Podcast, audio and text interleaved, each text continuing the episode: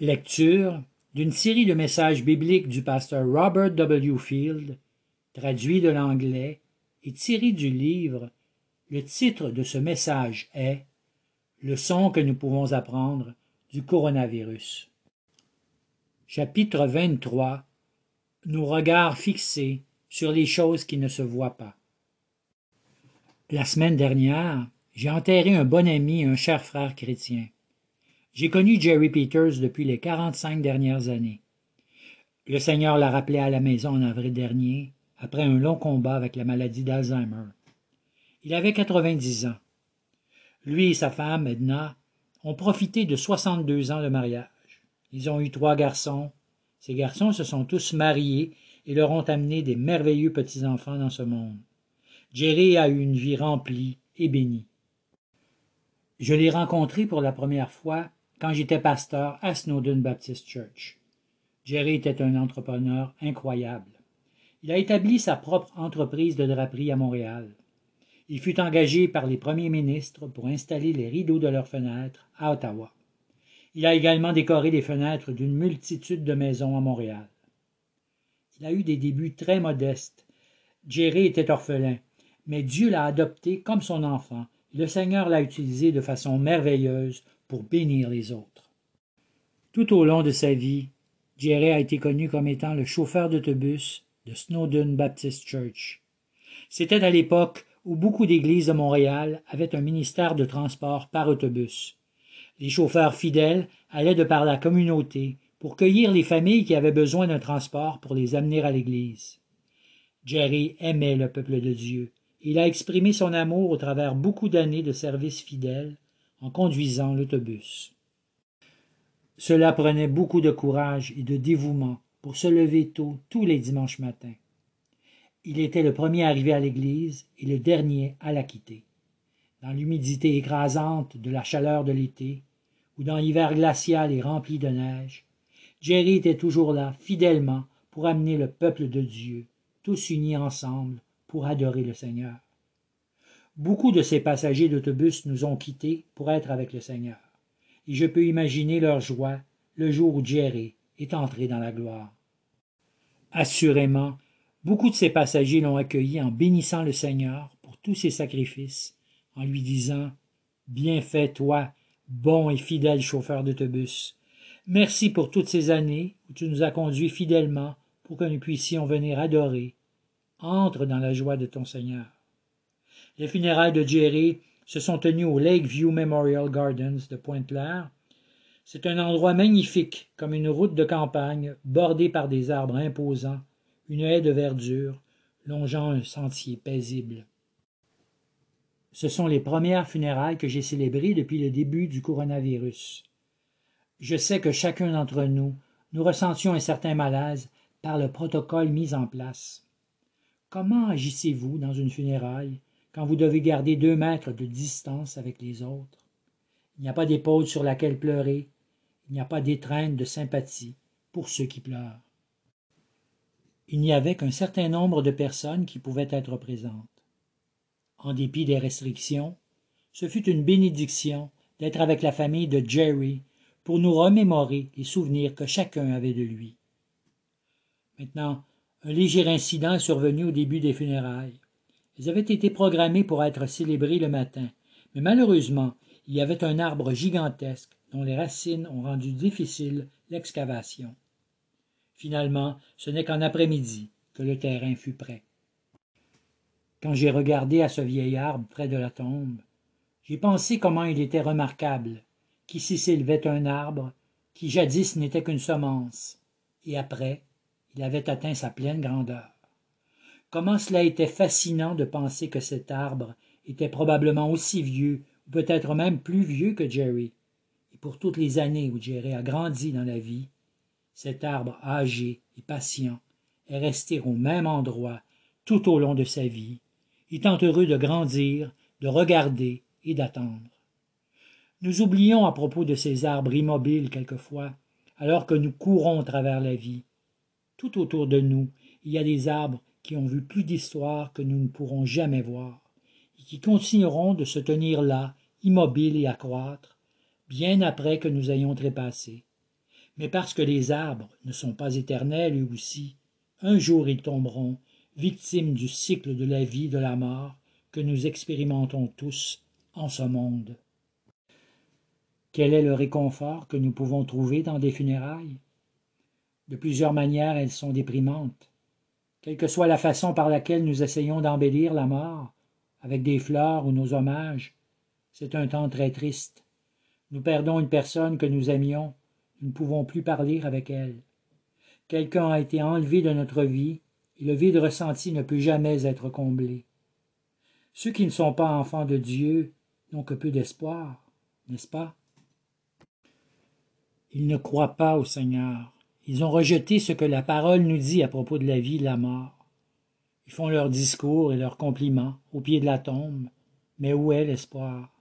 Où est le réconfort quand vous ignorez totalement qu'est-ce qui est arrivé à cette personne qui est morte? Le chrétien est différent. Nous avons une espérance totale et une grande assurance, et spécialement quand nous nous tenons au pied de la tombe de quelqu'un qui est mort dans le Seigneur. Oui, nous sommes dans le deuil. Oui, nous pleurons la perte d'un être cher. Nous nous souvenons, mais nous n'avons pas les regrets de ceux qui sont sans espérance. L'apôtre Paul nous écrit dans 2 Corinthiens chapitre 4 verset 16 C'est pourquoi nous ne perdons pas courage, et alors même que notre homme extérieur se détruit, notre homme intérieur se renouvelle de jour en jour. Le chrétien peut être dans le chagrin. Nous devons exprimer la tristesse que notre âme ressent mais nous ne devons pas perdre courage.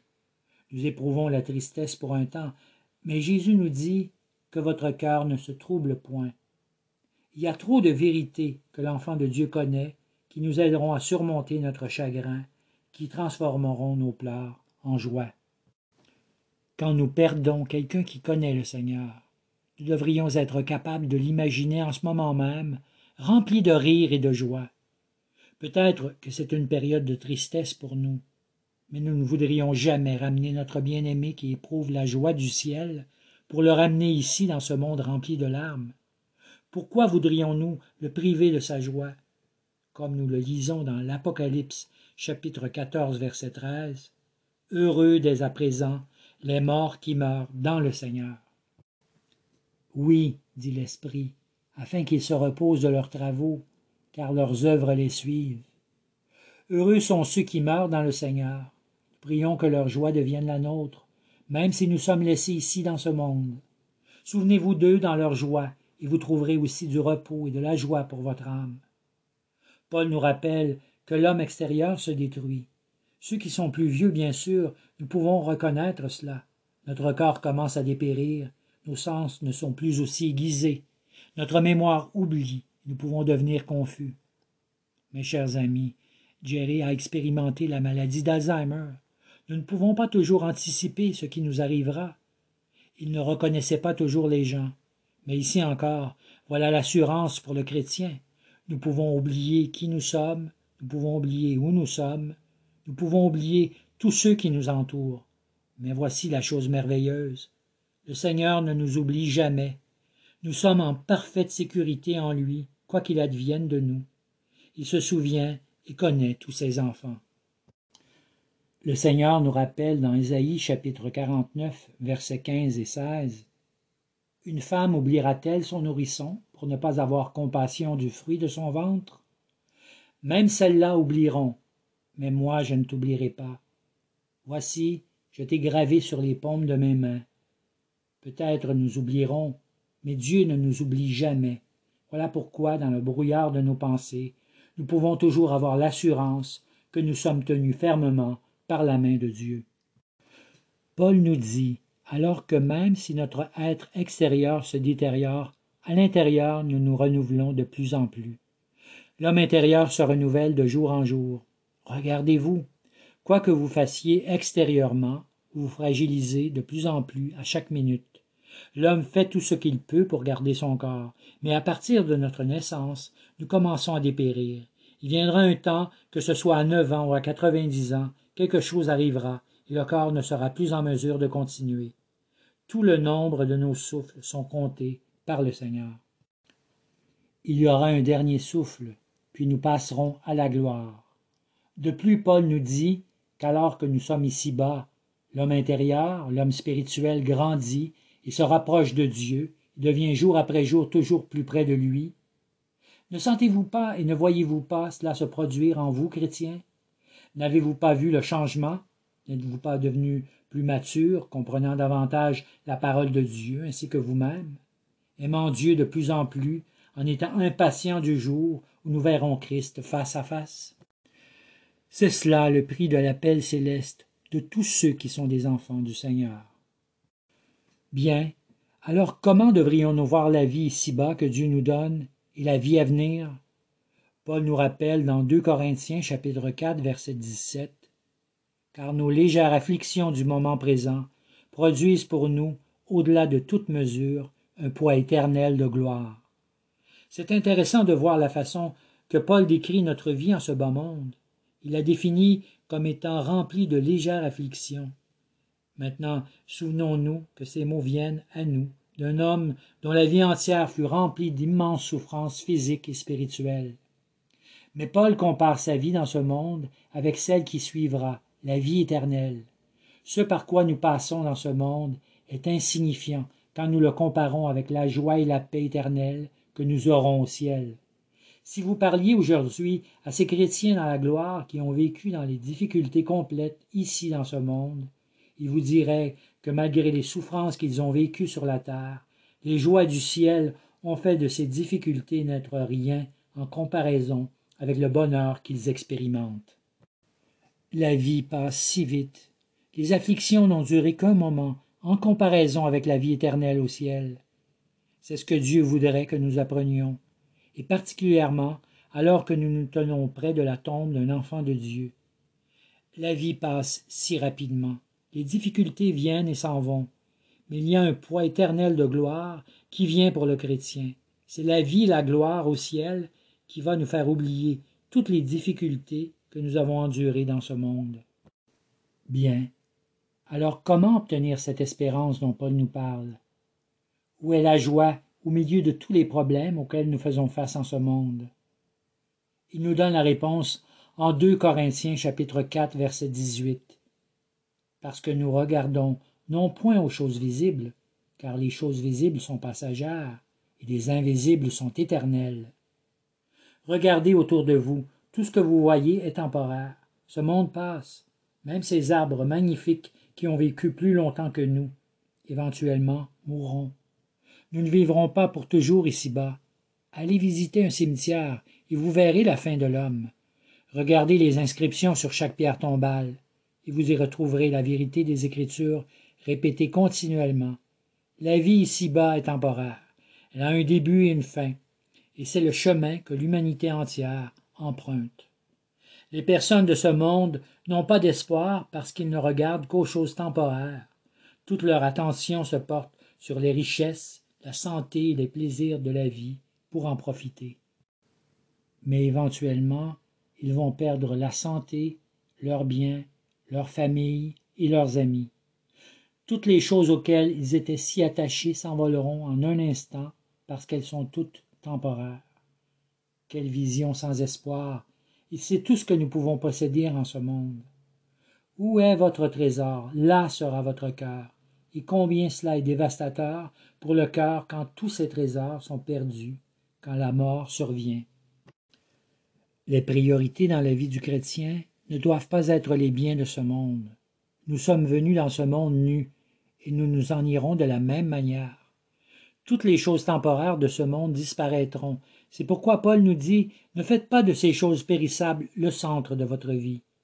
Au lieu de cela, regardez vers les choses éternelles, celles qui dureront pour toujours. Étrangement, il nous invite à regarder aux choses que nous ne pouvons pas voir. Si nous allons dans ce monde avec ce point de vue, les gens croiront que nous sommes fous, que nous avons perdu la raison. Comment pouvez-vous regarder à quelque chose que vous ne pouvez pas voir? La réponse c'est que le chrétien voit, ce sont des choses qui ne peuvent être vues que par la foi. Bien, quelles sont ces choses invisibles que nous regardons? Ayant les regards sur Jésus-Christ, notre Sauveur et Seigneur. Avez-vous déjà regardé au Seigneur Jésus? Êtes-vous venu à lui par la foi? En lui faisant confiance, comme votre Seigneur et Sauveur Avez-vous trouvé en lui le pardon de vos péchés par son œuvre à la croix? Ce sont des questions d'une importance éternelle. Ce sont les choses sur lesquelles nous devrions porter toute notre attention. Où en êtes-vous dans votre relation avec Dieu? Souvenez-vous, vous devrez lui faire face un jour. Mais quel sera l'état de votre âme éternelle devant lui? Si vous êtes chrétien, regardez au ciel maintenant où Christ est. Prenez le regard de la foi et fixez vos yeux sur les réalités du ciel. Ne devenez pas si préoccupé par les difficultés de la vie que vous oubliez que votre âme est en sécurité avec Dieu en Christ.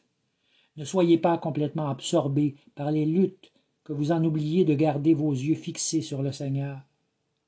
Avez-vous des amis chrétiens qui ont déjà passé au travers cette vie, qui maintenant sont dans la joie du ciel? Alors, regardez votre vie de leur perspective. Ne soyez pas inquiets pour eux, parce qu'ils sont en sécurité et dans la joie. Alors devenez comme eux. Ils sont remplis de contentement et de paix. Nous devons apprendre de leur point de vue joyeux éternel pour trouver la satisfaction et le repos, même en ce monde, parce que nous sommes aussi appelés à l'éternité, et que la vie que nous avons vécue ici nous semblera comme ayant été une vapeur transportée par le vent. Regardez à ces choses que vous ne pouvez pas voir, parce que ce sont celles qui vous offrent la plus grande espérance et la plus grande assurance dans ce monde éphémère. Je remercie le Seigneur pour mon bon ami et frère en Christ. Je remercie le Seigneur pour toutes les années où nous avons partagé cette vie en Christ et tous les souvenirs accumulés au travers ces années. Je vais m'ennuyer de Jerry, mais je ne pleure pas sur lui, comme ceux qui n'ont pas d'espérance. Je laisse son corps dans le sol, sous les soins fidèles et les regards de ce vieil arbre. Alors que je m'éloigne de cette tombe, je réalise que je regarde aux choses temporelles de ce monde. Le corps retourne à la poussière de la terre. L'arbre un jour s'évanouira avec le temps. Mais maintenant, je dois fixer mes regards là-haut, vers les choses invisibles. Le corps de mon ami sera ressuscité un jour impérissable. Son âme maintenant demeure dans la joie du Seigneur. C'est la vérité de sa vie. Et maintenant, je vois les choses dans la foi. Je vois les choses qui ne se voient pas. Ma vision n'est pas enchaînée aux choses de ce monde, mais je le vois par la foi dans la gloire et la joie du ciel. Je me sens très privilégié d'avoir connu Jerry Peters. Mais combien plus béni sera notre communion dans l'éternité quand nous serons assis avec tous ceux qui ont aimé notre Dieu. Tous ensemble, nous célébrerons à la table de la grâce pour l'éternité. Mais jusqu'à ce que ce temps arrive, où nous nous retrouverons à nouveau, regardons vers le ciel par la foi, en ayant le regard fixé sur les choses qui ne se voient pas. Amen.